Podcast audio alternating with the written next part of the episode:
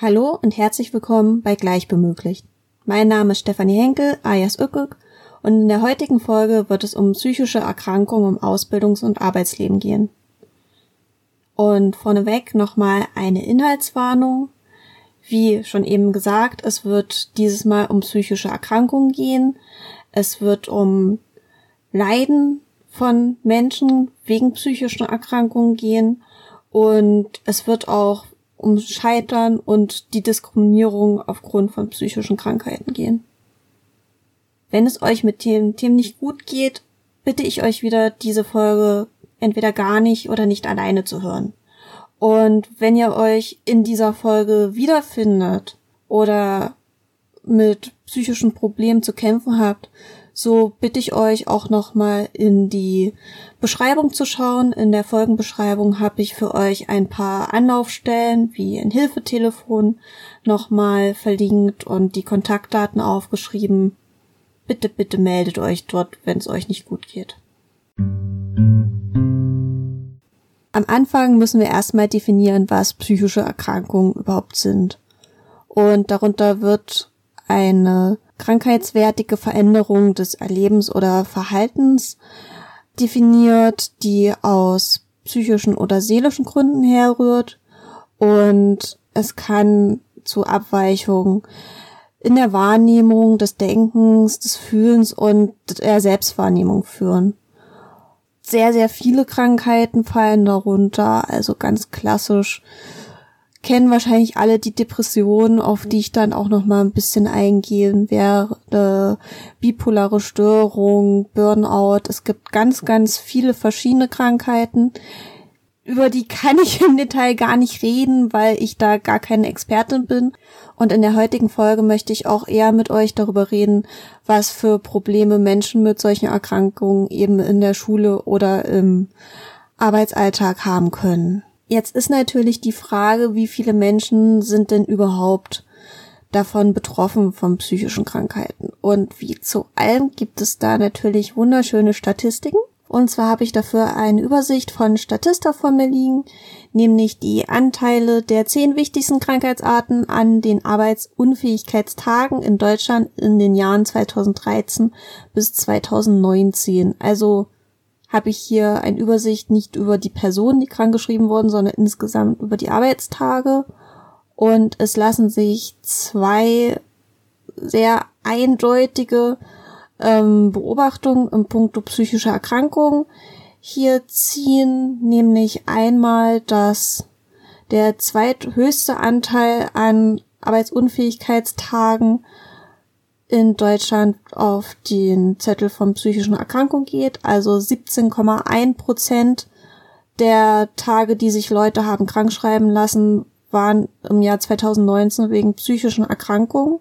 Und das zweite, was sehr offensichtlich ist, ist, dass der Anteil der Tage auch beständig zunimmt. Also im Jahr 2013 waren es noch 14,6 Prozent der Tage und bereits 2019 dann die gerade genannten 17,1 Prozent. Und das ist ein ganz schön eindeutiges Zeichen dafür, dass es ein riesengroßes Problem ist und dass auch wirklich viele Leute davon betroffen sind. Um das Ganze noch ein bisschen greifbarer zu machen, habe ich mir jetzt eine Krankheit ein bisschen genauer rausgesucht und rausgepickt, nämlich die Depression und habe mir da auch noch mal ein bisschen speziellere Zahlen angeguckt. So litten insgesamt in ihrem Leben wohl 17,1 Prozent der erwachsenen Deutschen. Erwachsene Deutschen werden hier als Personen zwischen 18 und 65 Jahren definiert. Mindestens einmal an einer anhaltenden depressiven Erkrankung. Also das sind einfach mal ja fast jede fünfte Person, die wir kennen. Und die Zahl erhöht sich noch einmal um die Kinder und natürlich die Menschen über 65 Jahre. Und es gibt auch eine Tendenz, dass jede vierte Frau schon mal unter Depressionen gelitten hat und dann jeder achte Mann, obwohl ich da schon auch in Gesprächen mit betroffenen Personen gelernt habe, dass es wohl auch eine höhere Quote sowohl bei Behandlungen und Gruppentherapien gibt an Frauen, aber auch, dass einige der Meinung sind, dass Männer sich da auch sehr oft einfach keine Hilfe suchen, wenn sie unter zum Beispiel Depressionen leiden und dass es da wohl auch eine relativ große Dunkelziffer gibt von Menschen, die da nicht in Behandlung sind. Und die Zahl an Jugendlichen und Kindern, die auch unter psychischen Erkrankungen leiden, ist zwar geringer, aber immer noch sehr hoch. Und hier habe ich wieder ein paar Zahlen von der deutschen Depressionshilfe, nämlich dass bereits im Vorschulalter ca. ein Prozent der Kinder und im Grundschulalter ca. zwei Prozent der Kinder von psychischen Krankheiten betroffen sind. Ich meine, das sind relativ kleine Zahlen, aber wenn man sich das so vergegenwärtigt, so jedes 50. bis 100. Kind bei den Kleinen, also das ist schon häufiger, als Mensch wahrscheinlich denkt. Und aktuell erkranken wohl etwa drei bis zehn Prozent der Jugendlichen zwischen 12 und 17 auch an einer Depression. Bei Kindern kommt noch dazu, dass sehr oft diese Depression mit anderen Erkrankungen wie zum Beispiel ADHS oder Angststörung verbunden ist, was dann natürlich noch zusätzliche Probleme bringt. Allgemein ist auch bei Kindern und Jugendlichen zu sagen, dass die Diagnose oft sehr schwierig ist, beziehungsweise dass die Diagnosen relativ spät erfolgen, weshalb auch wieder, ja, wie eigentlich immer bei Krankheiten, das Problem mit der Dunkelziffer relativ groß ist, beziehungsweise dass es dann auch schwierig ist, den Kindern zu helfen. Bei einigen Fällen gibt es Begleitpersonen, die dann tatsächlich für die Betreuung einzelner Kinder da sind, beziehungsweise gibt es auch manchmal schulpsychologische Unterstützung, aber das trifft sehr oft eher Fälle wo die Diagnose halt leichter ist, beziehungsweise wo überhaupt die Kapazitäten da sind für so eine Betreuung. Wenn ich jetzt an meine Schulzeit zurückdenke, wo wir tatsächlich auch einige Fälle hatten von psychischen Erkrankungen, gab es bis auf einen sehr engagierten Klassenlehrer damals von der betroffenen Person sehr wenig Hilfe und Unterstützung, weil wir auch einfach keine schulpsychologische Stelle hatten. Und dieser spezielle Einzelfall ging so weit, dass die befreundete Person von mir damals auch eine Zeit lang in stationärer Behandlung war und dann auch Schulzeit wiederholen musste, was natürlich für die Kinder auch immer ein großes Problem ist, dann nochmal zusätzlich aus dem Umfeld gerissen zu werden. Und wie gesagt, bis auf den einen engagierten Lehrer gab es dann leider auch relativ wenig Unterstützung von der Schule da die meisten Schulformen auch eine sehr feste Struktur haben, wo schwer auf die Kinder eingegangen werden kann, ist natürlich auch ein Stück weit die Frage, was zum Beispiel in diesem Fall anders hätte gemacht werden können. Weil für viele ist der Druck, zur Schule gehen zu müssen, sehr, sehr hoch. Sie kommen entweder mit der festen Struktur nicht klar oder haben Probleme aufgrund Mobbings, weshalb sie die Schule wechseln müssen, was auch wieder zusätzlichen Druck macht. Und in den seltensten Fällen kann tatsächlich das Schulumfeld so angepasst werden, dass den Kindern dieser Druck zum Beispiel von den regelmäßigen Stundenplänen genommen werden kann, wenn sie darunter leiden. Was allerdings bei bestimmten Krankheitsbildern eine gute Möglichkeit ist, ist für Prüfungssituationen mehr Zeit einzuräumen. Das wird zum Beispiel öfter bei Autismus gemacht.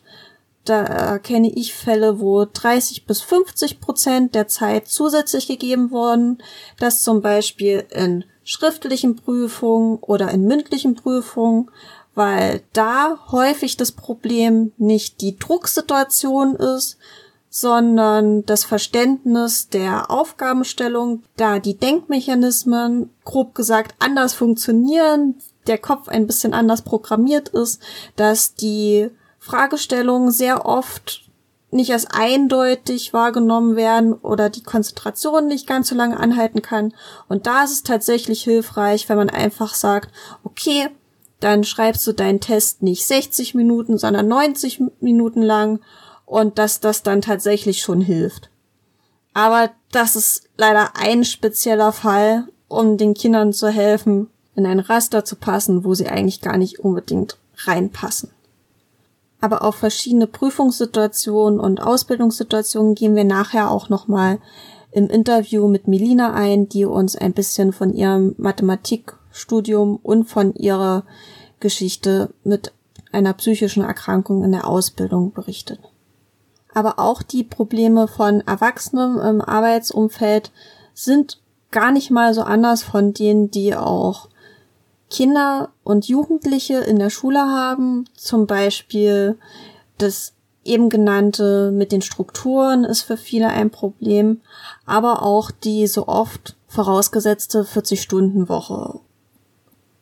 Jetzt sind wir darauf eingegangen, was psychische Krankheiten sind und auch auf ein paar Probleme, die im Arbeitsleben eintreffen könnten und im Schulleben. Aber jetzt ist die Frage, was gibt es für Strukturen, um den Menschen mit psychischen Erkrankungen im Arbeitsleben zu helfen. Also im Arbeitsleben selbst ist es natürlich schwieriger. Da müssen sich die Privatpersonen oft, eigentlich in der Regel, um ihre Gesundheit alleine kümmern und erhalten psychische Unterstützung quasi nur aus dem privaten Umfeld, beziehungsweise kümmern sich selbstständig oder mit Hilfe ihres Umfeldes um eine Behandlung.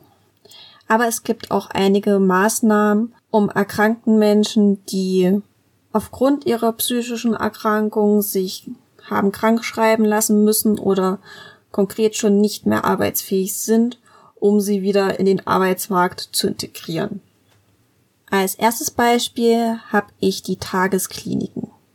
Diese dienen vor allen Dingen dazu, Menschen an einen geregelten Tagesrhythmus zu gewöhnen und so etwas ähnliches wie einen Arbeitsalltag zu simulieren. Der Unterschied zwischen einer Tagesklinik und einer stationären Behandlung liegt vor allen Dingen darin, dass PatientInnen einer Tagesklinik zu Hause schlafen können. Also sie gehen morgens zum Beispiel 8 Uhr in diese Tagesklinik und verlassen diese dann nach 8 Stunden 16.30 Uhr mit Mittagspause und haben dann während dieser Zeit Behandlungen, die sonst auch in einer stationären Klinik durchgeführt werden würden. Also zum Beispiel einzelne Psychotherapie, Gruppensitzungen, Mediation, Ergotherapie, Sporttherapie, also quasi das volle Programm Traumabewältigung, was ihr euch da so vorstellen könnt, je nachdem natürlich. Und bei diesen Tageskliniken wird sich auch um die Medikamentation gekümmert und nachdem die Patientinnen in einer Tagesklinik waren, wird eigentlich davon ausgegangen, dass sie danach wieder arbeitsfähig sein sollten.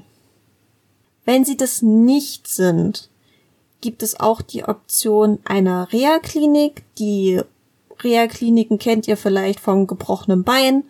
Da gibt es dann ganz viel Physiotherapie und danach sollte man wieder besser laufen können.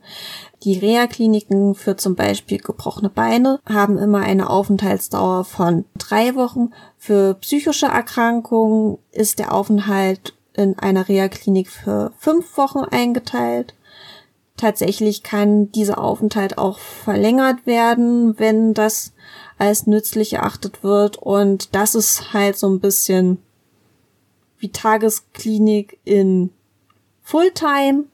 Also die PatientInnen sind dann in einer Klinik, meistens ein ganzes Stückchen weit weg von zu Hause und allgemein werden diese Reha-Aufenthalte als sehr stressig und fordernder als so eine Tagesklinik angenommen. Auch die Reha-Kliniken sollen dazu dienen, dass die betroffenen Personen danach wieder in den Arbeitsalltag eingegliedert werden. Wenn das jedoch nicht möglich ist und auch eine Krankschreibung nicht mehr möglich ist. Also da gibt es gewisse Grenzen. So darf man innerhalb von drei Jahren 78 Wochen nicht überschreiten. Dann rutschen die kranken Personen mangels anderer Möglichkeiten als erstes in die Arbeitslosigkeit und danach in Hartz IV. Da gibt es zwar dann auch verschiedene Umschulungs- und Reha-Möglichkeiten, aber finanziell sind sie dann erstmal in dem Hartz-IV-Regelsatz, sind auch mit dem ganzen Papierkram, der damit einhergeht, konfrontiert und bekommen kein Krankengeld mehr, was im Zweifelsfall höher ist, weil es sich an dem vorhergehenden Gehalt orientiert. In besonders krassen Fällen ist es auch möglich, eine Erwerbsminderungs- bzw. Erwerbsunfähigkeitsrente zu beantragen. Die wird allerdings relativ selten gewährt, weil sie auch einen sehr krassen Einschnitt bedeutet. Das könnt ihr euch so ein bisschen vorstellen wie eine vorverlegte Rente. Allerdings gibt es da auch relativ frisch ein paar Änderungen, so dass diese durch regelmäßige Gutachten wieder erneuert werden muss. Eine weitere Möglichkeit, um Menschen auch finanziell zu unterstützen, die nicht Vollzeit oder gar nicht arbeiten gehen können aus gesundheitlichen Gründen, wäre das bedingungslose Grundeinkommen, für das ich mich zwar auch politisch einsetze, aber das es leider so noch nicht gibt. Wer das Konzept des bedingungslosen Grundeinkommens noch nicht kennt, das ist eigentlich genau das, was das Wort sagt, nämlich dass ohne eine Bedingung alle Menschen von der Geburt bis zum Tod an einen Anspruch auf eine gewisse finanzielle Grundversorgung haben, die für ein angemessenes Leben ausreichen soll, die alle on top zu ihren Einkünften bekommen. Damit würden automatisch diese ganzen Papiersachen wegfallen. Es würden auch andere Leistungen wie etwa Wohngeld, BAföG Arbeitslosengeld etc. wegfallen. Das Konzept ist immer noch relativ umstritten in der Politik, aber viele Parteien nehmen sich dessen langsam an, gerade auch aus dem linkeren und progressiveren Spektrum. Und es bleibt nur zu hoffen, dass wir in greifbarer Zukunft auch ein Einkommen für alle haben, das unabhängig von den Umständen des einzelnen Individuums gezahlt werden kann. Dadurch werden die Menschen nämlich sehr entlastet und auch der psychische Druck für viele würde abfallen. Es würden weniger Vorurteile gegen Menschen, die Sozialleistungen empfangen, entstehen, weil alle ein Grundeinkommen automatisch erhalten. Ich kann euch auch noch mal ein bisschen was zum bedingungslosen Grundeinkommen unten in die Shownotes packen. So viel erstmal zu den Grundlagen und ein bisschen den Hintergründen. Und jetzt freue ich mich darauf, euch mein Interview mit Melina präsentieren zu können. Und ich bin sehr dankbar, dass sie sich dieser Herausforderung gestellt hat, dass sie so mutig war, uns von ihrer Geschichte zu erzählen. Und ich möchte euch noch, bevor wir das Interview hören, darum bitten, im Kopf zu behalten, dass das Schicksal von Melina ein Einzelschicksal ist, dass Krankheitsverläufe ganz unterschiedlich sein können.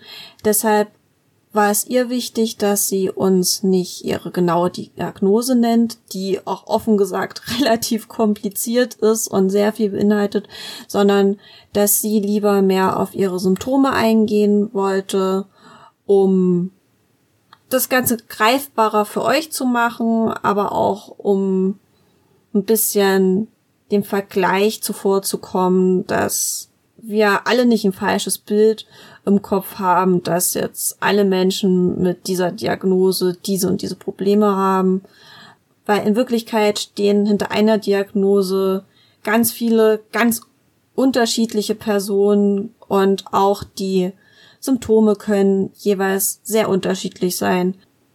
Aber jetzt genug der Vorrede. Hier kommt das Interview. Hallo. Wer bist du und möchtest du uns kurz erklären, warum du hier bist? Hallo, ich bin Melina, ich bin 26 Jahre alt. Ähm, ich wurde mit einer psychischen Krankheit diagnostiziert und bin deswegen seit 2010 in Behandlung. Ich habe von 2013 bis 2017 Mathe studiert, musste dann allerdings abbrechen und bin seitdem in verschiedenen Reha-Programmen gewesen, um wieder in den Arbeitsmarkt integriert werden zu können. Und wie äußert sich deine Krankheit im Alltag? Also ein Beispiel wäre, dass wenn ich einkaufen gehe, bin ich manchmal sehr überfordert damit, dass so viele Menschen im Laden sind, dass so viele Reize überall um mich herum sind, also helles Licht, Werbung, Musik, viele bunte Dinge, die halt überall ausgelegt sind. Und das führt dazu, dass ich häufig Panikattacken bekomme oder mich nicht konzentrieren kann, wenn ich im Einkaufsladen stehe, was es sehr schwer für mich macht, alleine einkaufen zu gehen. Wenn ich es ist sehr leicht für mich gestresst zu werden und sehr schwierig für mich diesen Stress dann wieder abzulegen. Und ich spüre ihn besonders intensiv, so wie ich alle meine Emotionen sehr, sehr intensiv spüre, was auch dazu führt, dass wenn ich mich freue, es so stark ausgeprägt ist, dass es für mich erschöpfend wirkt. Oder wenn ich traurig bin, dass ich so traurig bin, dass ich manchmal tagelang nichts machen kann. Das hat auch viel damit zu tun, dass ich oder wird vor allen Dingen auch dadurch verstärkt, dass ich sehr, sehr hohe Ansprüche an mich selber habe, die ich niemals erfüllen kann. In einem der Reha-Programme zum Beispiel hatte ich häufig das Problem, dass mir zurückgemeldet worden ist, dass meine Arbeit, die ich dort liefere, sehr, sehr gut ist und eigentlich auch die Ansprüche übererfüllt. Aber ich habe stets nur gesehen, wo halt meine Fehler lagen oder wie ich es halt besser machen hätte können. Und das zieht mich halt sehr, sehr stark runter und führt dann halt wieder zu mehr Stress und so weiter. Dass du dein Studium abgebrochen hast, hängt das auch damit zusammen? Auf jeden Fall. Also, ich habe halt irgendwie drei Semester abgeschlossen im Mathematikstudium und alle Prüfungen halt auch im Erstversuch geschafft, was gerade für einen solchen Studiengang halt schon ziemlich gut ist. Aber ich habe halt immer nur gesehen, eigentlich hättest du eine bessere Zensur schreiben können. Und andere Studenten schaffen es ja auch, warum schaffst du es nicht? Und die Leute, die es halt immer und immer wieder versucht haben und trotzdem durchgefallen sind oder halt abgebrochen haben, das sind halt Dinge, die ich ja kaum, kaum wahrgenommen habe. Und alleine dieser Gedanke, dass eigentlich hättest du ja besser sein müssen, führt dann halt wieder zu dem erhöhten Stress, was dann dazu führt, dass ich meine Leistungen weniger gut abrufen kann, was dazu führt, dass ich halt noch weiter hinter meinen Erwartungen zurückbleibe und was wieder zu mehr Stress geführt hat. Und das hat halt alles so weit geführt, dass ich ins Krankenhaus musste. Und danach habe ich halt gemerkt, ich muss hier irgendwo eine Notbremse ziehen und hab's dann halt abbrechen müssen. Unter den aktuellen Bedingungen war das halt überhaupt nicht möglich. Puh, und was sind Beispiele dafür, was dich beim Studium am meisten belastet hat? Und hast du Ideen für Lösungsansätze? Also ich denke, beim Studium ist für mich besonders schwierig, dass es so viel Eigenverantwortung und Selbstorganisation gibt. Weil gerade wenn ich in diesen Stressphasen bin, ist es halt sehr schwierig für mich, Entscheidungen zu treffen oder mich selbst zu motivieren, bestimmte Dinge in Angriff zu nehmen, selbst wenn ich sie eigentlich schaffen könnte. Einfach weil die Hürde für mich so groß ist, dass ich an der Stelle halt mich alleine nicht dazu überwinden kann. Und ähm, ja, das ist halt in einem Studium schon eine Sache, die man eigentlich, die von einem erwartet wird, dass man das hinbekommt.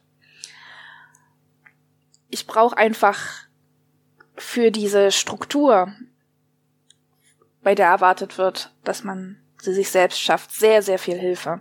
Und ich denke, das ist eine Sache, wenn ich da jemanden hätte, der sich halt mit mir hinsetzt und sagt, okay, wir machen jetzt Sachen, nicht mal, dass, dass die Person mir bei Hausaufgaben oder sowas hilft, sondern einfach nur, dass sie da ist und sagt, wir machen das jetzt. Das würde halt schon eine Menge Belastung für mich an der Stelle rausnehmen.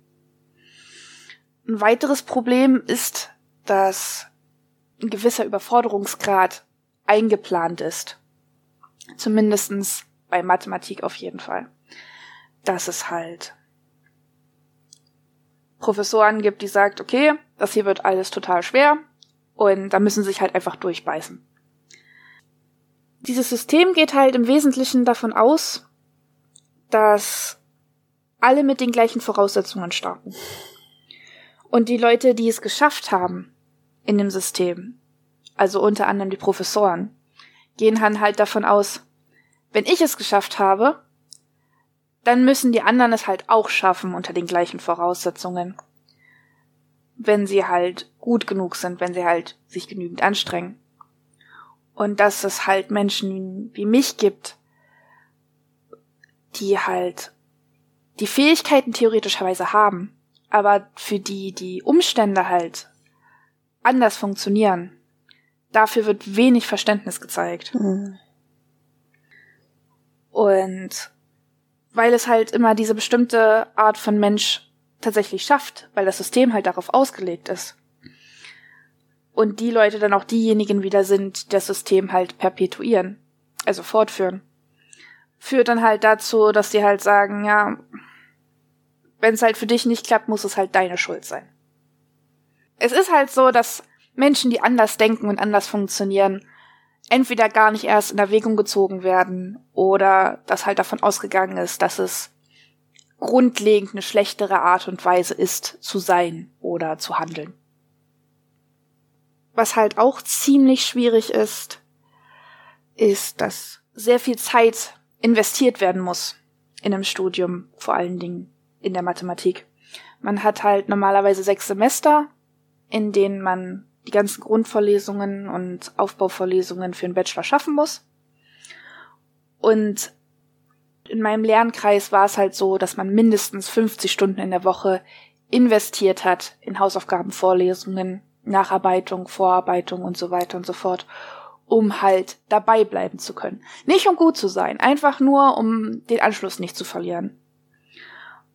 Und bei einer Ausbildung zum Beispiel, wenn wir jetzt das mal ein bisschen allgemeiner fassen, auch mit der Reha, da ist es ja auch wichtig, dass du 40 Stunden in der Woche arbeiten kannst. Und das ist einfach für mich nicht möglich. Gerade durch meine überhöhten Leistungsansprüche, gerade mit meinen anderen Problemen, die ich in meinem Alltag habe, brauche ich einfach viel Zeit, um mich von Stress zu erholen, um mich selbst zu regulieren, um Zeit für mich zu haben, um mich wieder auszugleichen. Und ich schaffe höchstens, so wie es im Moment ist, vier Stunden Arbeit am Tag. In denen kann ich auch sehr produktiv sein. Aber mehr ist halt einfach nicht drin, weil meine überhöhten Leistungsansprüche mich dazu bringen, in diesen vier Stunden halt auch alles zu geben. Und in einem in der Ausbildung, es gibt einfach keine Ausbildungsplätze, die für so einen Zeitplan halt irgendwie ausgelegt sind. Es gibt im Moment, zumindest wo ich wohne, keine alternativen Angebote abseits der 40-Stunden-Woche. Es gibt ein paar Betriebe, die sagen, oh, wir machen einen Kompromiss, indem wir sagen, du musst bei uns nur 35 Stunden machen, vielleicht auch nur 30 Stunden. Aber für die Ausbildung, für, für die Schule an sich sind 40 Stunden auf jeden Fall gefordert. Und auch wenn man dann halt sagt, naja, in einem Studium kann man sicher das nach hinten weiter verlegen, dass man mehr Semester dranhängt und das nicht in der Regelstudienzeit schafft. Und da ist dann halt auch wieder die Frage, du hast halt nur eine gewisse Anzahl von Semestern, bevor du zusätzlich Studiengebühren zahlen musst. Und außerdem kann sich halt auch nicht jeder ein Studium, selbst wenn das halt sehr stark ähm, unterstützt wird vom Staat, trotzdem leisten in der Hinsicht. Und das heißt, man müsste ja dann nebenher arbeiten gehen, um die finanzielle Lage aufzubessern, was ja dann wieder dazu führen würde, dass man mehr Zeit irgendwo rein investieren muss, die man dann weder fürs Studium noch für sich selbst hat Und das ist dann auch wieder so eine Sache, wo man sagt, ja, das ist halt nicht unbedingt hilfreich. Und wer wenigstens, wenn du zu Hause arbeiten könntest, also im Homeoffice für dich eine Hilfe? Das ist ja gerade das große Thema. Also wir haben ja schon drüber gesprochen, oder ich habe schon drüber gesprochen, dass ich große Schwierigkeiten habe, mir selbst eine Struktur zu schaffen. Und deswegen ist Homeoffice für mich absolut nicht möglich. Es ist außerdem so, dass wenn man halt einen Arbeitsplatz hat, der halt nur dafür geeignet, also nur dafür benutzt wird, den man halt gut von seiner Freizeit abgrenzen kann, dann würde es vielleicht sogar hinhauen. Aber ich habe halt gar nicht den Platz in meiner Wohnung, um halt so eine extra Ecke auch nur einzurichten, geschweige denn einen gesamten Raum oder so. Weil es ist halt bei mir so, und ich denke auch andere kennen das Problem, dass wenn ich zum Beispiel an meinem normalen Tisch sitze, wo ich halt den Wäschehaufen in der Ecke sehe, dann denke ich halt darüber nach, oh, eigentlich sollte ich mal wieder Wäsche waschen. Dann fange ich an, darüber nachzudenken, was ich die Woche noch alles an Essen eigentlich äh, da habe und kochen möchte. Oder ich denke darüber nach, dann habe ich eigentlich das letzte Mal meine Großmutter angerufen. Das sollte ich eigentlich auch mal wieder machen. Und diese, diese Abgrenzung zwischen, das ist gerade mein privates Leben und das ist gerade meine Arbeit, ist einfach an der Stelle überhaupt nicht möglich. Hm, es klingt absolut logisch, dass du dann noch weniger feste Strukturen hättest. Und also so wie du das gerade beschreibst, hast du ja wegen den Strukturen und wie die Gegebenheit in unserer Gesellschaft ist, Schwierigkeiten, eine Vollzeitstelle zu nehmen. Aber Halbzeitstelle ist ja jetzt auch schwierig ohne eine Ausbildung, die durch Vollzeit durchgehen müsste. Ist es dann für dich besonders frustrierend, dass du auch keine Halbzeitstelle erfüllen kannst? Also es ist halt so eine Arbeitsstelle, wo wir auch gerade davon geredet haben, dass ich Schwierigkeiten habe, eine Struktur für mich selbst zu schaffen. So eine Arbeitsstelle gibt ja auch immer einen gewissen Halt, ein gewisse, gewisses, nicht nur, dass die Struktur da ist, sondern auch, dass du einen Platz praktisch hast, wo du weißt, da schaffe ich was, da mache ich was, da kann ich mich einbringen. Das ist einfach was, was mir in meiner Situation, auch mit meinen, dass ich halt oft Probleme habe, mich selbst wertzuschätzen, das würde damit unfassbar viel helfen. Ich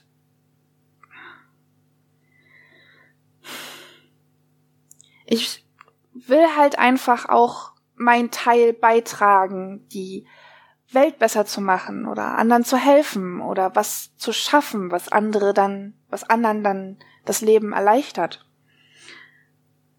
Aber ich habe halt auch drüber nachgedacht, wenn ich halt keine Halbtagsstelle oder so annehmen kann, dass ich vielleicht Nachhilfe geben könnte.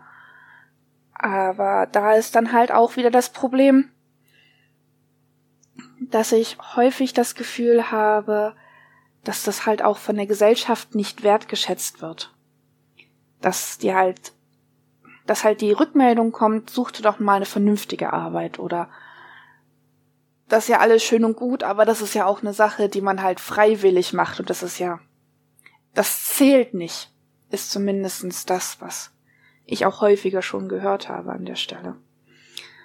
Und selbst für so Sachen wie Nachhilfe wäre es halt gut, wenn man halt irgendwelche Nachweise für eine Qualifikation hat, die ich halt unter den aktuellen Gegebenheiten halt auch an keiner Stelle irgendwie einholen kann, außer dass ich sage, ich habe mal ein Studium abgebrochen. Und ja. Es ist halt nicht nur so, dass es schwierig ist, sich überhaupt überhaupt irgendwas zu finden oder sich überhaupt einzubringen, sondern dass es einem zusätzlich noch erschwert wird, in der Zeit, die man halt hat, irgendwelche Nachweise oder irgendwelche Qualifikationen oder so überhaupt zu erwerben, ohne über die offiziellen Stellen zu gehen. Und ja. Es gibt natürlich auch immer diese Sache, wo jedes Mal, wenn ich nach Hause komme und mit meinem und meinen Großvater sehe, dann fragt er mich halt, sitzt du eigentlich immer noch zu Hause rum oder suchst du dir langsam mal einen Job? Und das ist schon. Als ich angefangen habe, Mathematik zu studieren, hatte mir gesagt, ich weiß, wie schwer das ist, Mathematik zu studieren. Und ich bin deswegen unfassbar stolz. Aber umso enttäuschter wäre ich, wenn du es nicht schaffen würdest. Und das hat er halt gesagt, weil er halt fest davon ausgegangen ist, dass ich es schaffe, dass halt überhaupt gar kein Zweifel daran besteht, dass ich es nicht schaffen würde.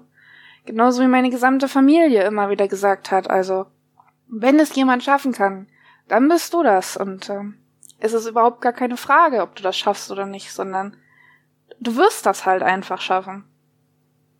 Und was würde deine Familie von damals sagen, wenn sie jetzt die Zukunftsmelina hören könnten und sich das Gespräch hier anhören könnten?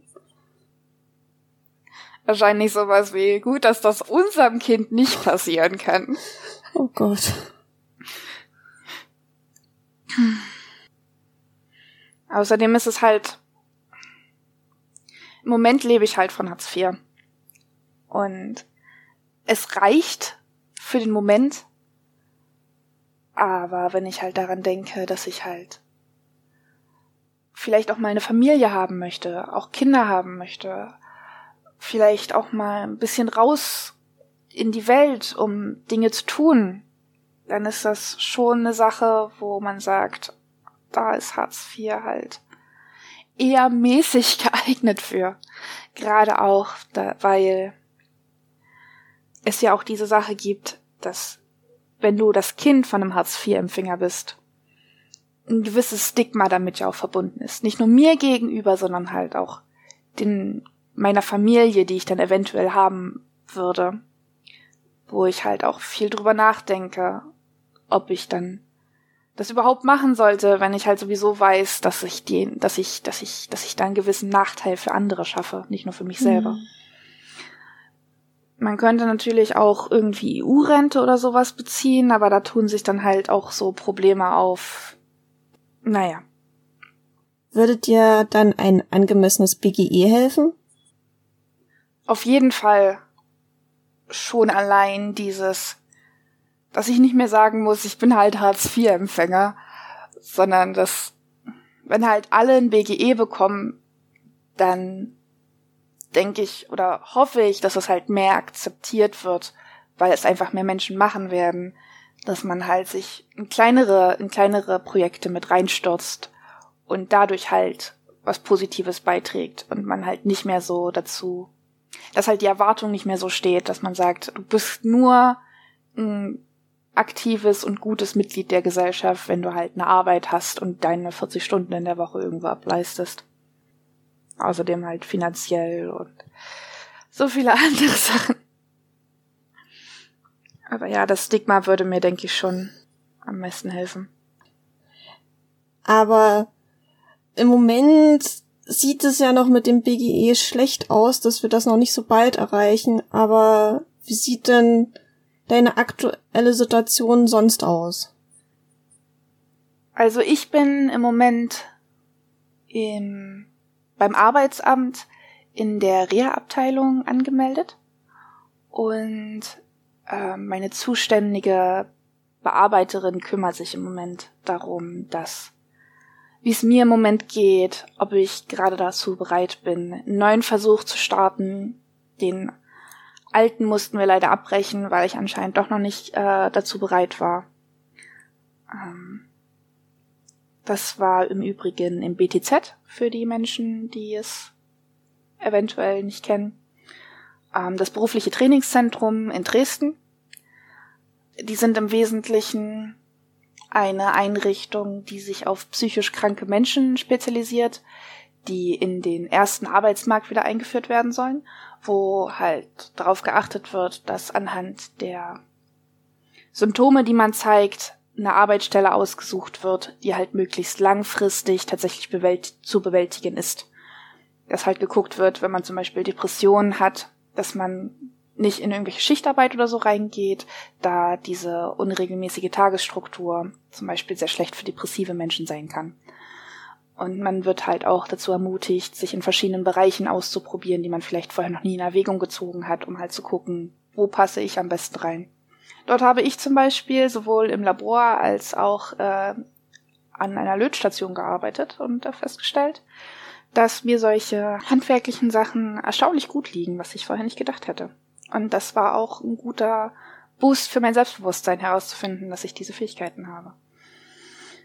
Ansonsten, wie gesagt, war das für mich noch nicht der richtige Schritt, aber meine Reha-Beauftragte hat mir mitgeteilt, dass es auch kleinschrittigere Programme gibt, die wir jetzt langsam nach und nach ins Auge fassen, sobald ich eine neue Therapie gefunden habe, die mich nebenher dann auch zusätzlich noch unterstützen kann.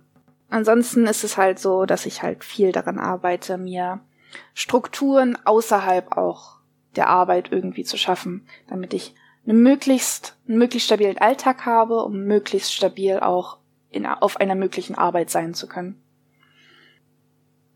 Ja, dann wünsche dir ganz, ganz viel Glück und Erfolg dabei und danke, dass du dich den Interview gestellt hast und uns ein bisschen einen Einblick gegeben hast. Kein Problem. Ich hoffe, dass ich einigermaßen interessante und hilfreiche Ansätze liefern konnte und es hat mich gefreut, hier sein ja, zu dürfen. Na, auf alle Fälle. Danke dir. Danke dir. Ja, was für ein Ende. Ich weiß nicht, ob es euch auch so geht, aber mich hat dieses Schicksal sehr bewegt und es ist einfach nur ein Beispiel von vielen und ich bin sehr, sehr froh und dankbar, dass Melina einfach den Mut hatte, uns ihre Geschichte zu erzählen und sie mit uns zu teilen. Und mich bestätigt diese Geschichte auch sehr, dass ja die Forderung nach dem bedingungslosen Grundeinkommen einfach die einzig richtige ist. Und es einfach zeigt, dass es allen Menschen passieren kann, dass sie sich nicht nur jetzt ganz kitschig formuliert das Bein, sondern auch die Seele brechen können und dass wir einfach alle darauf achten können, dass, dass diese Stigmata von psychisch kranken Menschen sich ein bisschen lockern und es hat auch sehr gut gezeigt, wie kaputt einfach dieses Leistungsdrucks- und Erfolgssystem ist, in dem wir leben. Deshalb einfach tausend Dank für das Interview und auch danke an euch, die ihr zugehört habt. Schaut gerne nochmal in die Show Notes, in die weiterführenden Links, gerade auch, wenn ihr euch eventuell ein bisschen in Melinas Bericht wiedergefunden habt, dass ihr auch Hilfsangebote annehmt, dass ihr mit Menschen in eurem Umfeld auch darüber redet und dass ihr einfach wisst, ihr seid nicht allein und auch wenn wir noch kein BGE haben, es gibt einige Möglichkeiten, auch von staatlicher Seite, dass ihr nicht total allein gelassen werdet. In diesem Sinne, passt aufeinander auf, passt auf euch selber auf und ich hoffe, wir hören uns bald wieder.